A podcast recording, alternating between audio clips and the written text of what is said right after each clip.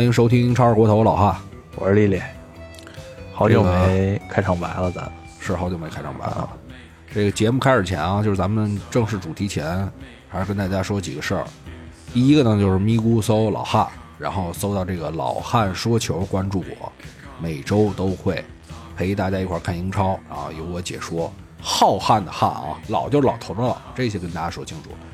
然后呢，呃，第二点想说的就是，我觉得咱们还是会，还是应该去改变一下整体的这个框架，嗯。节目的框架，就是我们要以重点比赛跟你所思考到的，比如说有一些，比如像我次这种情况，球队有大变化，需要你有一些对球队未来的想法的时候，我们才输出对于呃比赛内容的观点，对于球队的观点。其他呢，我们会更多的把精力做专题节目，这样，你明白吧？明白。嗯，就是重点比赛，明白，我就明白是不是这周就不说我场了，是不是？你可以不说了啊我觉得就是你想说就说，不想说不说。就是你你如果有想法，真的想说，那就说。我觉得有的时候，你对球队的这种想法，你你要真有，他是摁不住的。你要没有，硬说也没意思，对吧？对，嗯，是所以就是重点比赛，然后球队的变化，还有就是专题节目，这三个部分吧，可能是我们未来的主要方向。呃如果说某一周没更，可能这周这个重点比赛，我觉得也没什么意思。然后我们可能这周也会同期我跟厉总来进行这个录音啊，不不会进行录音，我们也会开个会吧，不管是选题还是说录专题节目什么的。因为我觉得就是说比赛内容的东西，现在你比如说看呃各种视频网站上，大家还是会包括你看一些技战术分析，结合画面可能会更更多一点，更清晰一点。我们的主要是找点，主要这个比赛点有什么想说，跟大家来交流一下。就是这是关于节目的一些想法，然后接下来我觉得可以说说比赛了。对。那咱们就先说最重点的比赛呗。那肯定了，对那肯定了。双蓝双蓝大战对，昨晚上了，我估计你又睡得很早吧？看了看看了，但是只是没在跟你说话。但是会对你今天上班有影响吧？有啊，我贼困，困的不行，我今天感觉这个看完这种比赛，你会愣一阵儿才能睡着，是是？确实是我感觉看完之后没睡多长时间就起床了。那你说明睡得还不错。睡得很 睡得很沉吧，反正就感觉也没睡太久。今天，嗯，哎，那你早上起来会来一杯咖啡吗？来来咖啡也不顶劲。我今天中午我就是靠午休的时候，午休哎，午休还没休息上，嗯午休的时候还干了点活儿，然后午休结束的时候，然后去厕所睡了二十分钟。哎，你为什么不整那个什么呢？不整那种你们单位那种椅子能躺下吗？不能躺，也没法在在工位放个床，不不，那你可以啊弄一个那种椅子，现在也不贵。不买，怎么能贴钱上班啊？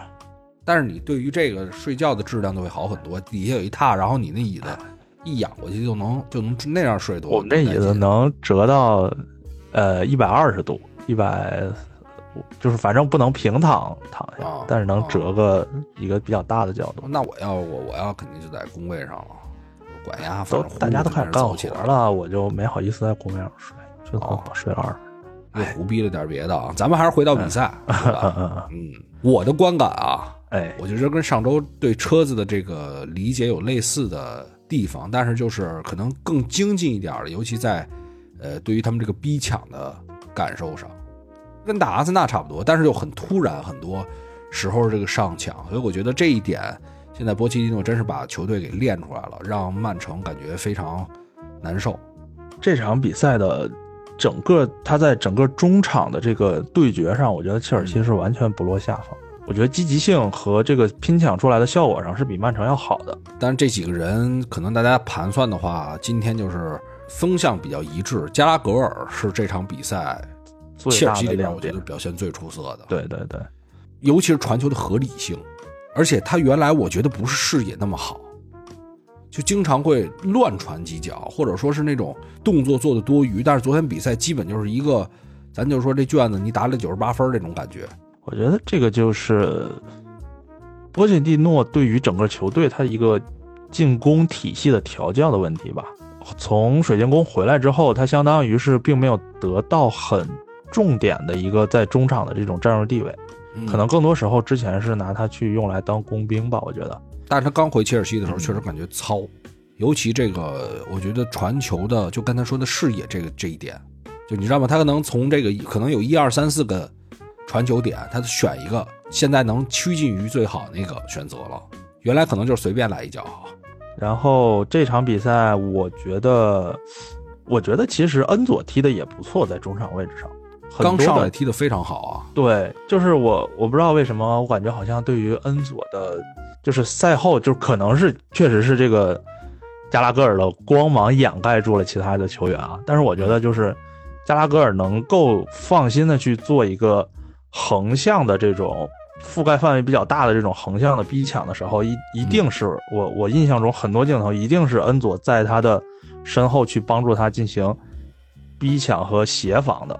恩佐他现在位置就是处于一个中场比较自由的球员，有的时候在防守的时候他拉到比较靠后的打后腰位置嘛，然后进攻的时候或者高位逼抢的时候，他能够，我觉得他的选择也特别合理，就是能够在合适的时间他去上抢去压迫对方的球员。不，那肯定啊，这种，因为你加拉格尔逼抢成功，就是说我眼睛看到的，我觉得起码有三到四次，就真把球抢下来。你这种情况下，一定是其他球员也时刻准备着，就是让对方的那个持球队员不知道往哪儿传。对，所以加拉格尔上抢才能抢到。你要说都是大空位，你抢啥呀？对吧？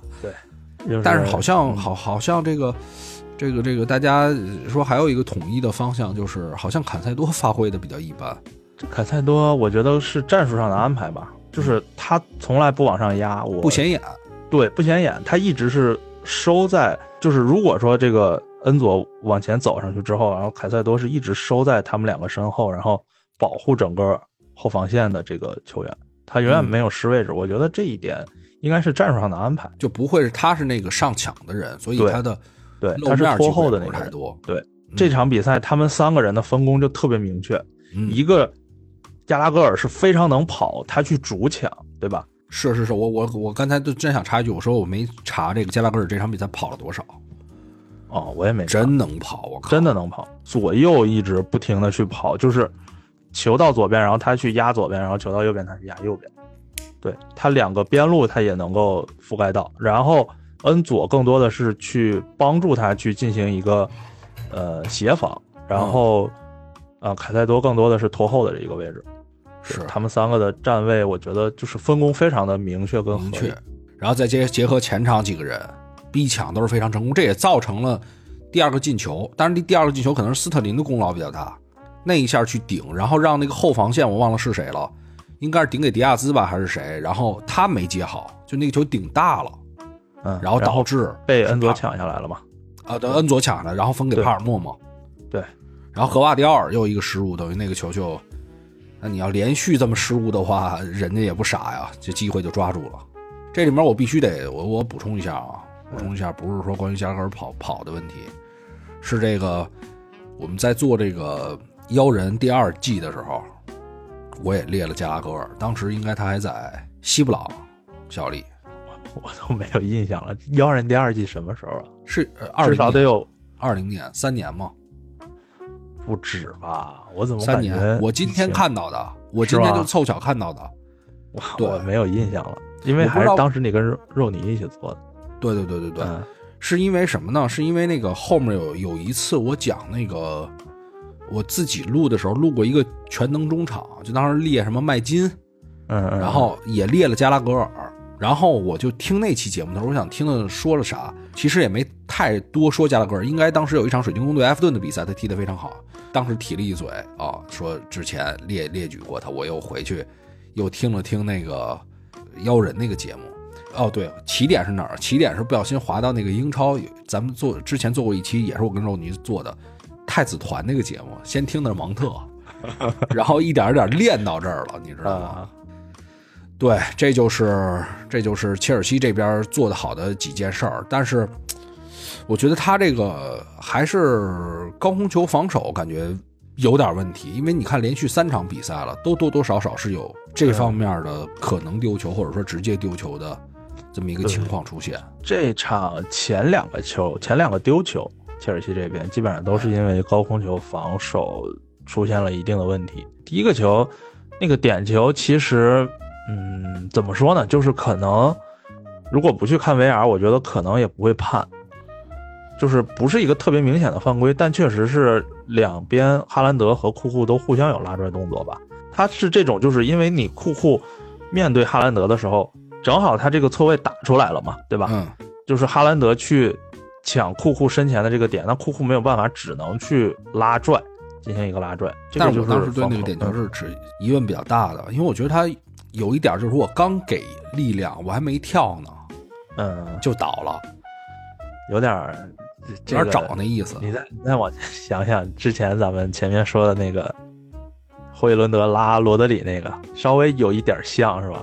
这个球它也是嘛，就是，呃，不是一个特别大的动作，但是是，呃，我觉得哈兰德可能也有一点借力，对，是是，嗯，反正这这个球我倒觉得还好，反正点球之后切尔西也获得了一个嘛，主要就那个阿坎吉进的那个球，那个球是真的空了，莫名其妙的，而且门将都没有反应，门将感觉是脚下是都有点打滑，他没有想到阿坎吉能够从这个点。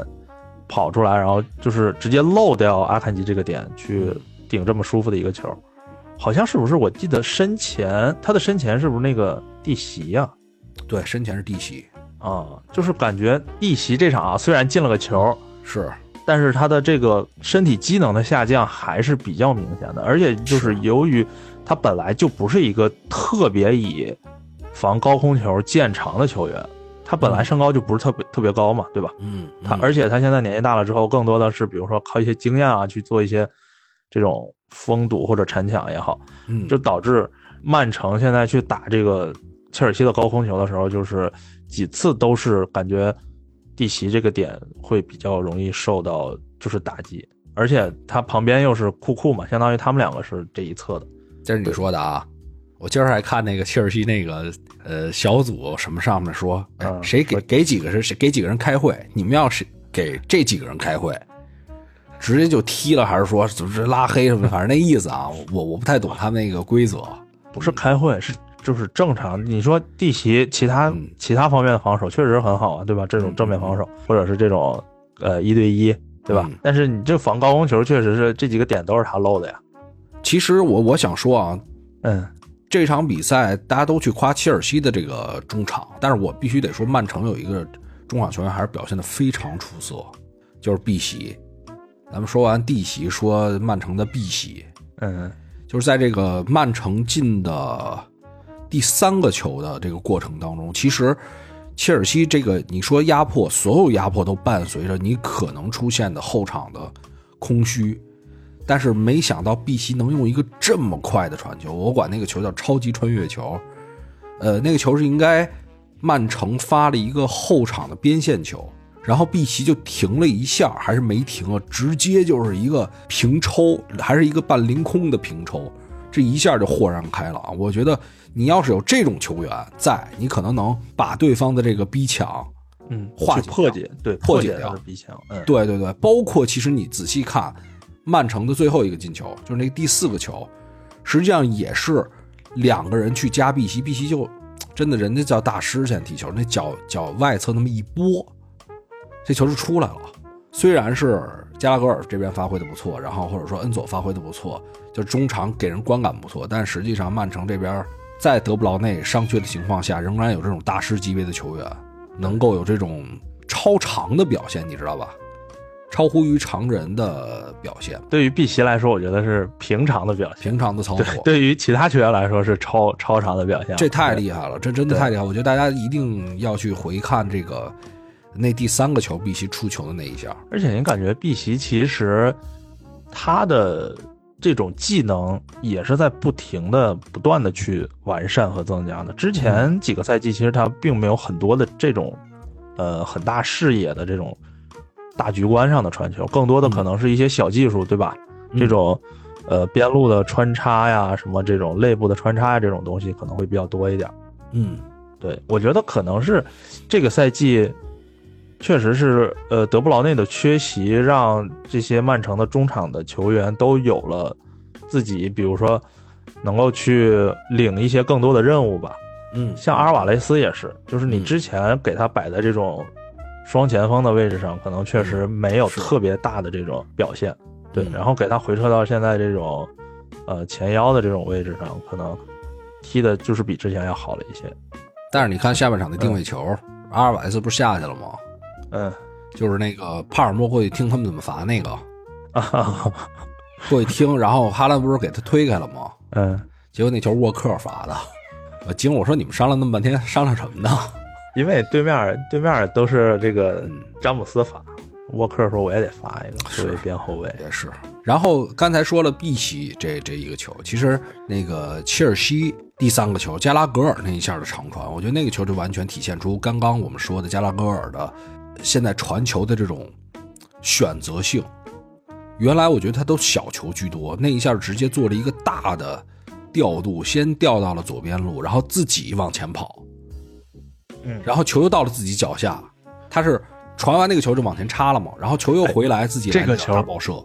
这个球给人的感觉有没有有一点点像那当时的兰帕德那种感觉？是是对，往前那么一抡，然后自己往前冲那种感觉。对，这个腿一抡起来是吧？这种感觉是确实有点像，当时感觉恍惚之间有一点点兰帕德这种感觉。我我今儿也很多次在群里发，我说真是差点来我次，就差那么一点儿。去一次没准儿就没没有上场机会，主要是 人家现在这个这现在也有啊这么好，那不就晚了几个月了吗？然后还想聊一个人，就是多库，我觉得正印证了我们上周的那个推断，哎，对，多库踢不了这种高端局，就是他一次一次的尝试跟他说过呀，我就是打打上半场的没多长时间吧，可能二三十分钟，我就发现他这个问题了。而且我记得他有个球跟帕尔默的对抗，啊，这是帕尔默的这个连续连续晃动，把把帕尔默其实已经已经晃开了，对已经晃开了，他还要再扣一下，再晃一下，他想把对方完全过了，对，然后再切进去，再做其他的这个选择。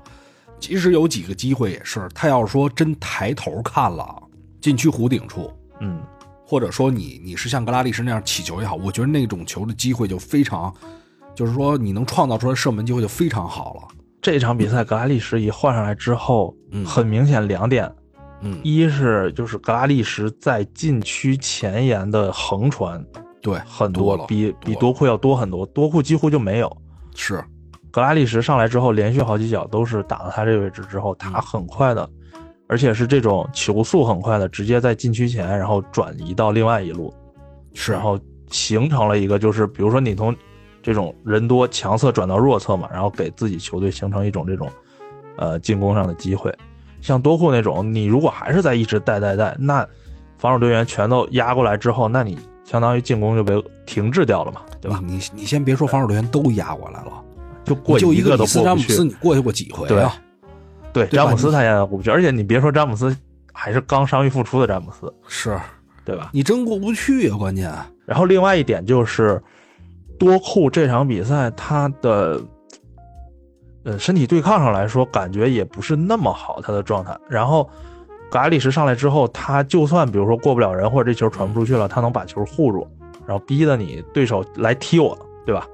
多库这种镜头我觉得都很少。他不是身体对，抗的问题，嗯，是格拉利什会把球放在护球的那个，哎，护住，对他能护护，那个侧。对，多库一般放在脚前面，因为他准备做动作过你啊。嗯。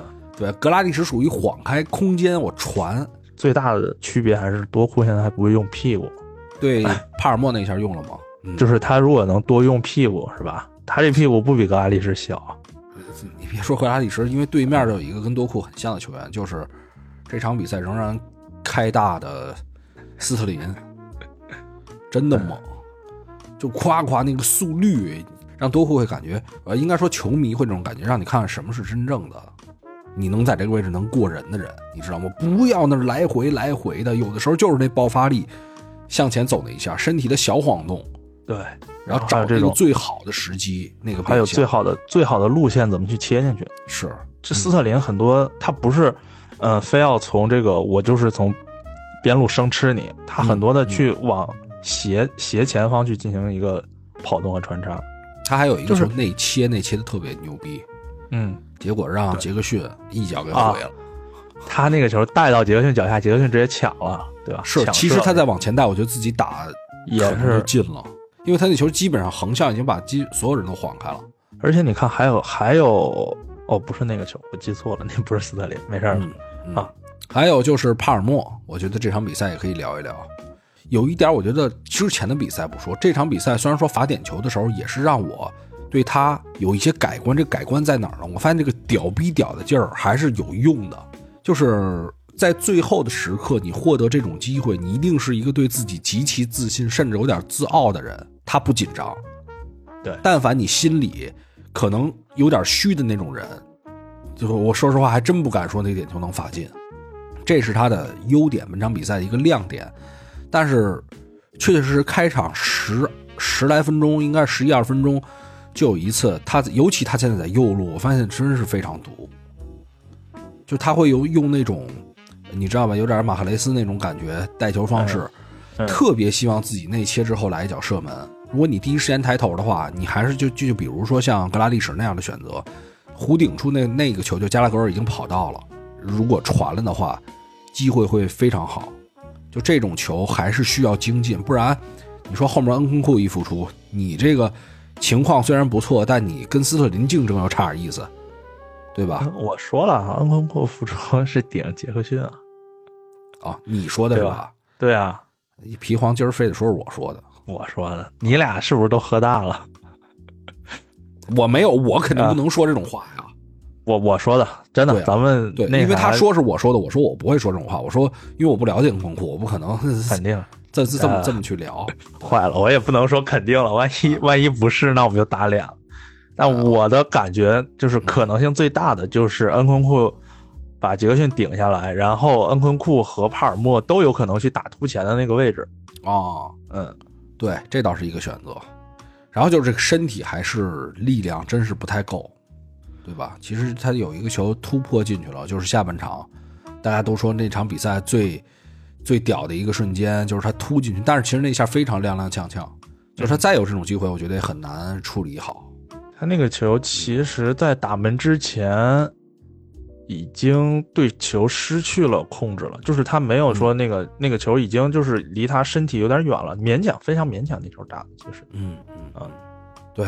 然后切尔西这边就是大概这个情况。最后就是如果说呃，因为这几场比赛打的都是比较强的对手嘛，就还是得看他之后打弱队的时候，这个组进攻组织者到底是谁。其实这场比赛你完全不用，你基本上是用逼抢来获得进攻机会。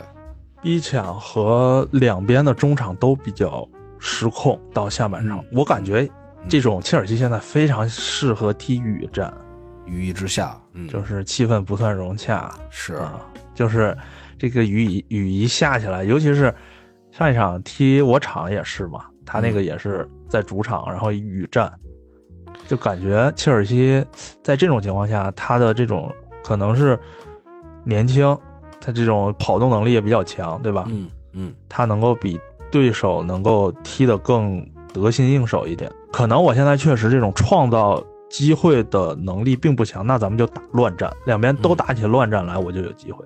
我我今天我还回去，其实我今天回去听了听咱前几期对于切尔西这段魔鬼赛程的预测，嗯，是不是都准了？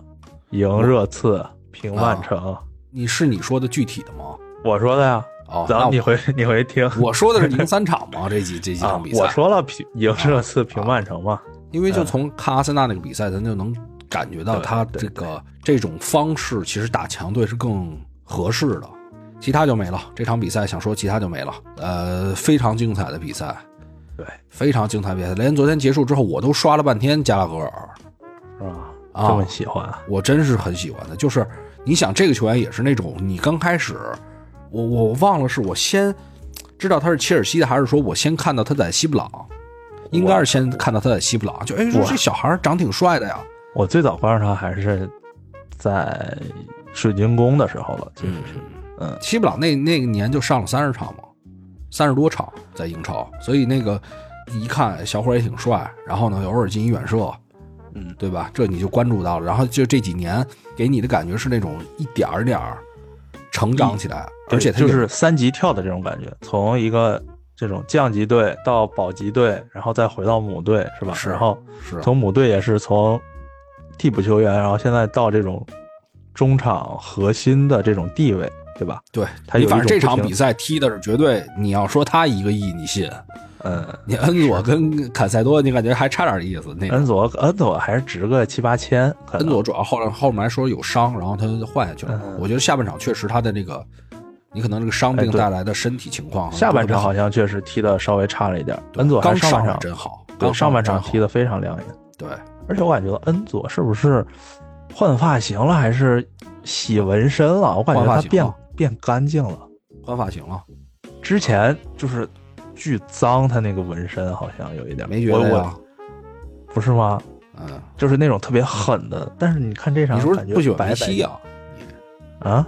你是不是不喜欢梅西就骂他们这种阿根廷球员？我没骂过啊，你别。那你说人脏？这个纹身，纹身哦太花了，不是脏，太花了啊。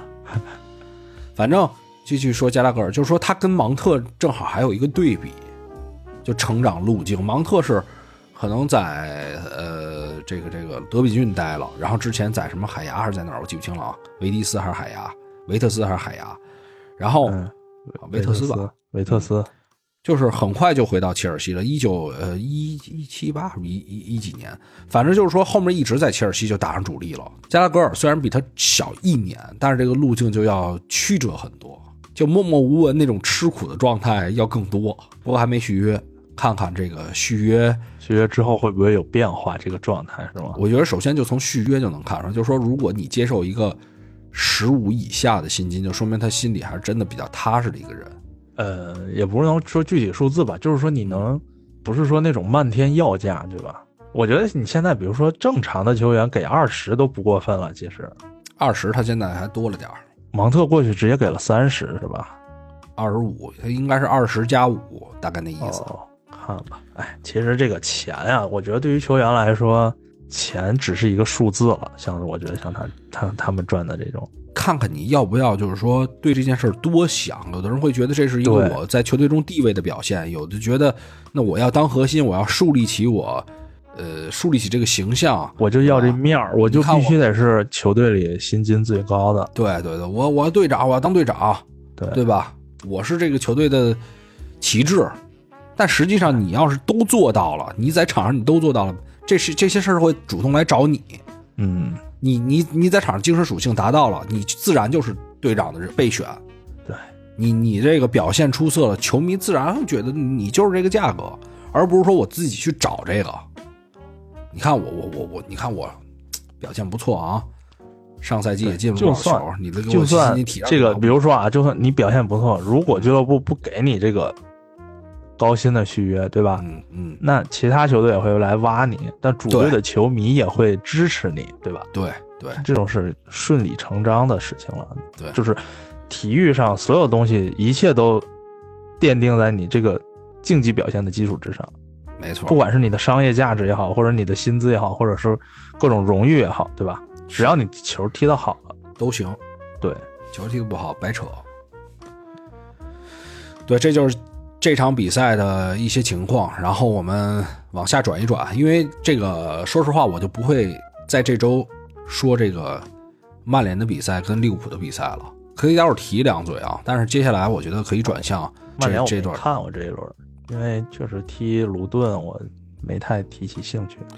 阿拉戴斯都打打哈欠嘛，跟福格森那儿一块儿坐着，哥俩跟那儿看球，是吗？就十来分钟不是二十分钟，他就困得不行了，打好几次。那个岁数大了，人岁数大了，理解。是岁数大，但你也得说比赛踢的不够好看，嗯，是对吧？你才打哈欠。你要真跟这场比赛的时候，我觉得他打不起来，对吧？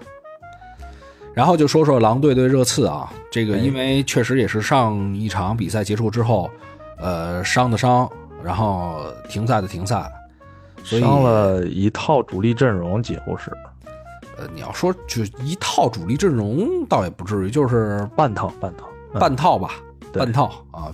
鼻黄不是老说吗，半套，嗯，全套然后听不懂。嗨，哎，我觉得考验热刺的时候，这不就到了吗？嗯，还就真考验住了。这场比赛，我先说啊，先给大家说一下，就是热刺的这种踢球方式到底是什么？其实他这种激进啊，就是用进球机会多百分之五十，然后去覆盖丢球风险增加百分之二十，因为这也是有数据统计的，就是他这么踢，丢球的风险就是会增加百分之二十多，然后进球的机会就是会增加百分之四十多，大概这样的一个比例啊，具体的数字我记不清了，所以这就是他的一个踢法的基础。真的是这个数字，不是你不是你瞎编出来的，不是我瞎编的，真有这样的统计。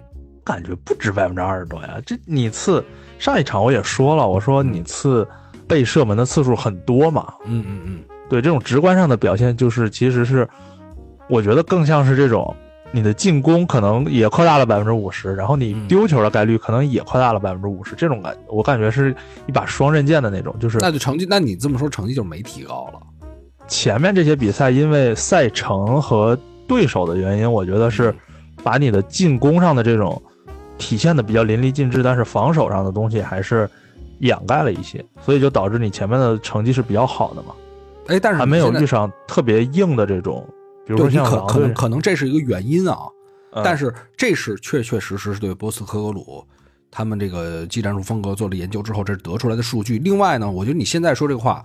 也不合适，因为现在我们主力伤了呀。啊，对对吧？对，是你你不能拿出这场比赛可能跟狼队的这个情况，又去佐证你你说的这个。那狼队强吗？对吧？狼队也不强啊。狼队挺强呀，这个能够艰难逼平纽卡的球队，你想想啊，让让纽卡顽强逼平的球队。那你的意思也就是说，如果是主力阵容，还是会出现这种情况？如果是主力阵容，我觉得首先是场面上你次会更占优一些，因为这场很明显就是你次就是很快一个闪电进球嘛。嗯嗯嗯，三分钟、两分钟、几分钟，对吧？三分钟、五分钟。对对，进了球之后很快，其实狼队是占据更主动的一方。我觉得如果说，呃，你次是主力阵容的话，应该是场面上会更占优，但是最后的结果其实不好说。啊，因为，嗯。因为你次在，就是可能是我这种我我的一些观点啊，可能不太客观啊。嗯嗯嗯，就是你次主力，咱们说如果是后防线是一一致的话，这种在对方的应该是狼队的主场对吧？嗯。对方的主场，然后在补时阶段连续进两种球的这种情况，就是他可能就是赶到点儿上了，这两个球都。嗯。你可能换，比如说换主力阵容上来，可能也是防不住。完了，这次球迷要骂我了。也就是说，如果是主力，可能还是踢不过狼队。不，不是，不是，我的意思是，如果是主力，可能这场你次的进攻会更好，但不一定说防守上就会比这场的防守要好。那肯定会好啊。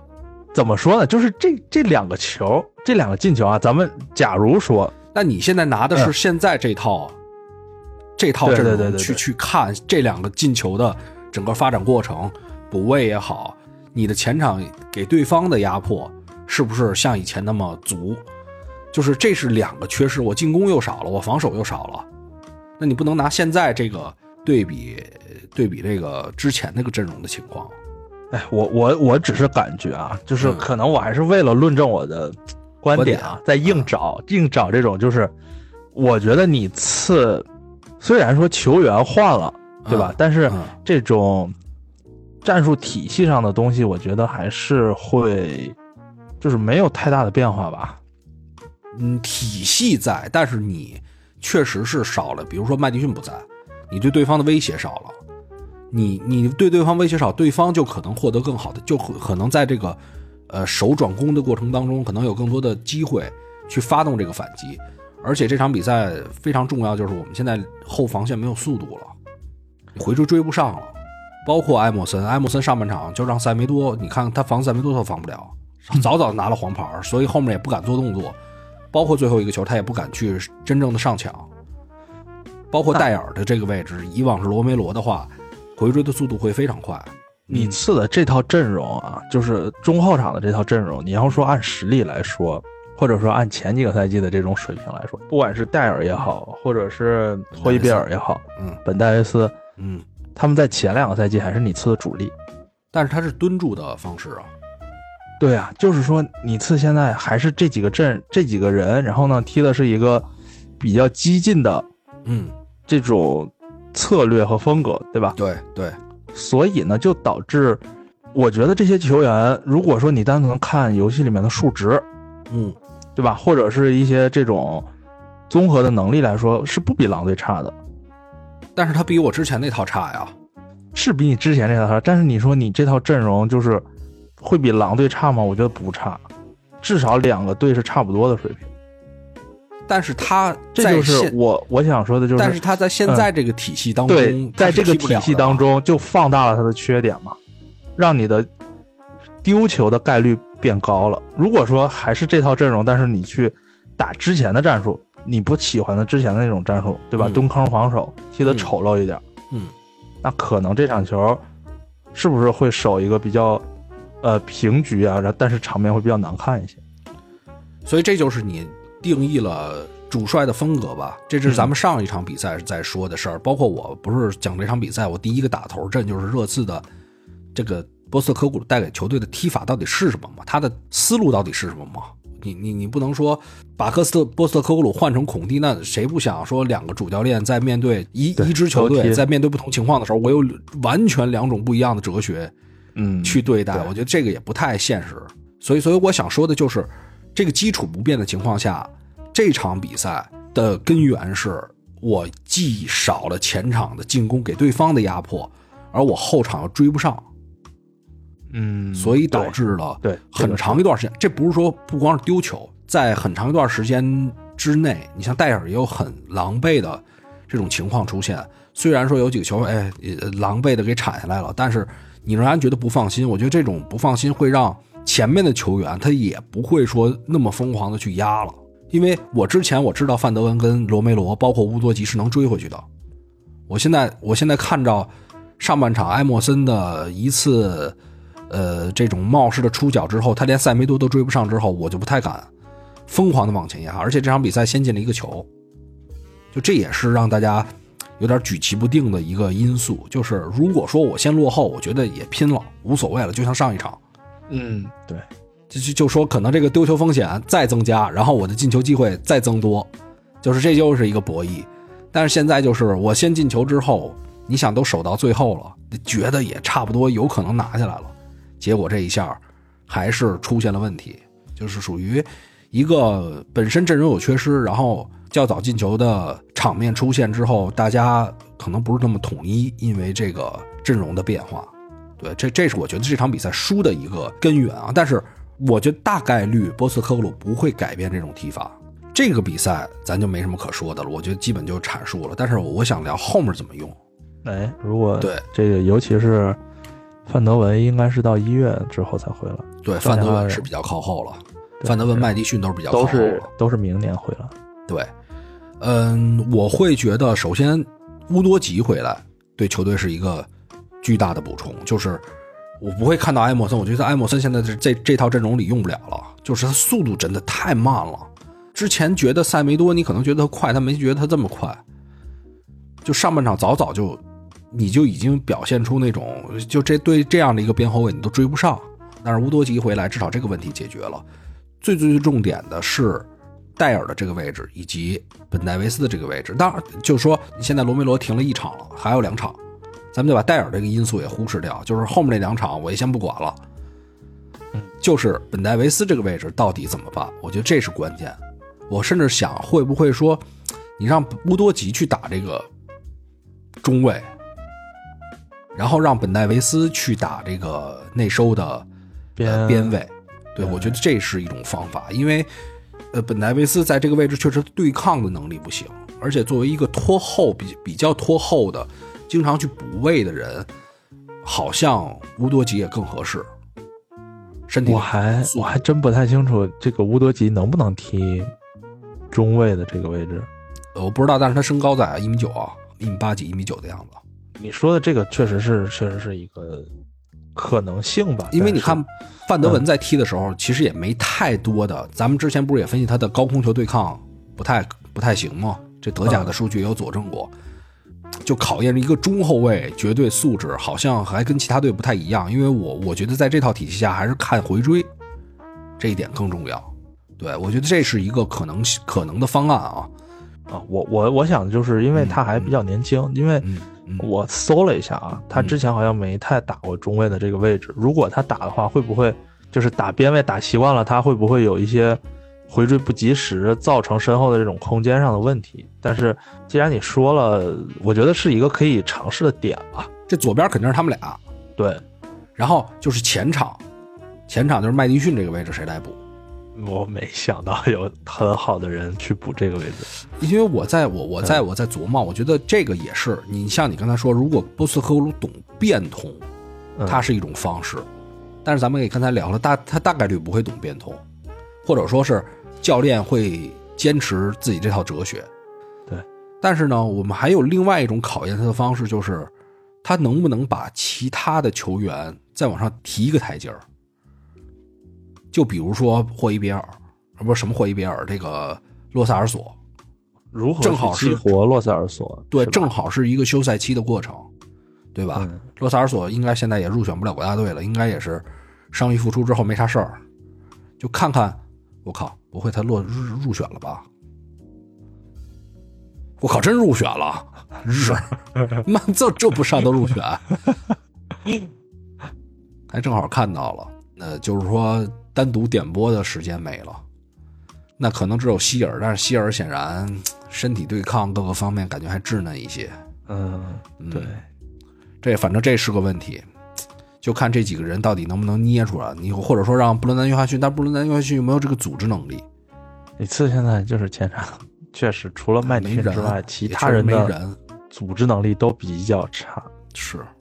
你想现在就是孙兴民、库鲁、理查利森做手术去了，所罗门受伤了，再加一个贝利斯跟希尔，这就是锋线的搭配。哎，反正是难点确实很难啊！就是突然一下伤了这么多人，是，而且后卫你看，刚才分析来分析去就这几个人，让我也想起赛季初比较可惜的就是把这个桑切斯给卖了，非常可惜，因为在这个首场比赛的时候打布伦特福德嘛，当时埃默森就被那个布伦特福德那个里科亨利突的够呛，但正好是因为罗梅罗那场不是受伤了吗？进完球上的是桑切斯，咱们当时也聊，其实桑切斯的回追能力非常强，他反而是在那种我蹲在后面的时候，感觉其他人也能帮我协防的时候，我注意力非常差。但是在这种回追的时候，他的身体素质还是在。对，就是在这种嗯不给你选择的时候，我觉得呃，咱们老说拉什福德进攻时候不知道怎么选择，对吧？其实防守球员有的时候也是不给我选择，我就知道追这个人的时候，嗯，可能我的这个优势也能体现出来。对，其实防守的时候最难的就是这种，我觉得也是看，呃，意大利的这种链式防守其实真的很难。你虽然看起来啊，不就是摆大巴吗，或者怎么样，对吧？嗯但是你其实就是互相的去补队友的位置，然后整体的去移动，这个是嗯其实是最难的。所以所以对可能对桑切斯这样球员来讲，就是你别让我去跟那儿站着左右观察，你哪不让我拼命往后追就追一人呢？嗯，我可能还能做到。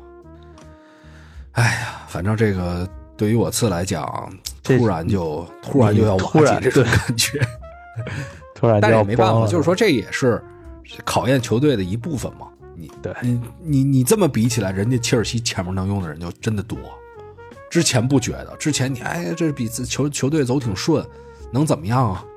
对吧？而且你你换句话说，你包括布莱顿，就是在这个欧战，他首首次的历史首次欧战开打之后，你看他现在成绩，嗯，对，你好像老觉得之前轮换哎怎么都行啊，但是你现在看好像也不太行，这球员还是很多会受到影响。尤其现在他欧战那边也能出现，他现在就有点分心，其实踢的。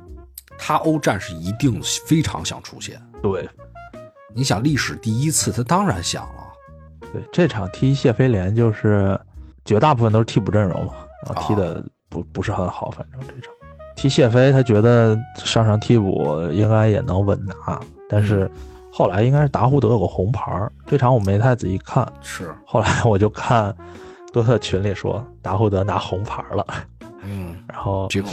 对，后来就就被相当于是，呃，韦布斯特的一个乌龙，然后被逼平了嘛，相当于被谢菲。你看这个，他从十月就从这个十月份开始吧，咱就把九月三十号算进来。呃，联赛杯联赛杯输完切尔西之后，这也是周中的比赛，然后就是输了维拉一比六，然后就是又跟这个马赛打平，然后回来打平利物浦，输曼城，然后明显要孤注一掷了。这么多场了，哎，联赛一直平，他就一直赢不了了。对，然后双杀拉贾克斯，嗯，阿贾克斯阿贾克斯现在谁都能杀，状态状态非常烂啊，但就是说他明显是有倾向性。尤其你不能说回来，你比如说连续对弗勒姆跟埃弗顿，你都你都你都这个没法取胜，对吧？包括对谢联，这更是一个佐证，就是你球队就这种情况，你看似好像哎之前都 OK，就跟热刺一样，看似好像是 OK，瞬间因为其他的一个因素，就会让你又看起来不是那么强了。所以这就是不是目前我次，而且这个包括什么塞塞尼翁，你还期待能回来帮帮忙？现在来看也回不来，然后本坦库尔，你说他复出吧，他更是去替代比索马或者说是萨尔的那个人。你包括霍伊别尔，他并不是说替代麦迪逊的那个人，他们俩都不是没有没有一个能替麦迪逊的。咱们要说一月份引援，你真的还也得等到一月份，而且你等到一月份，你在来到球队，再磨合完孙兴民跟这几个对吧，跟萨尔跟。比索马又走了，又踢这个非洲杯、亚洲杯去了。对，今年还有非洲杯，非洲杯跟亚洲杯都有啊。明年，明年年初啊，一落千丈了就有可能。反正这突然不这么乐观了，前两期可不是这样。那没伤啊，对吧？那肯定。前几期前几期一直都乐着录的，然后这期一直叹气，叹气，叹气，叹气。你哎，你啊，我真他妈想骂你，真的，你啊有点幸灾乐祸啊！我操，我我没有，我没有。你看，我就从来我不那个狂吹，你说什么呀？我也没狂吹啊，那我只是很很长时间没见着踢得好了，而且是是是，我对于热刺的狂吹完全是基于上赛季孔蒂太屎，我只是希望看到这个现代足球风格。我可没，你看我从来没说说他要，呃，就是稳前四了，或者说哎要争冠，这话我明白，我明白，我我一直说的是进攻打好看了，对吧？对，我一直说赛出风采，然后其他就没有什么了，这个。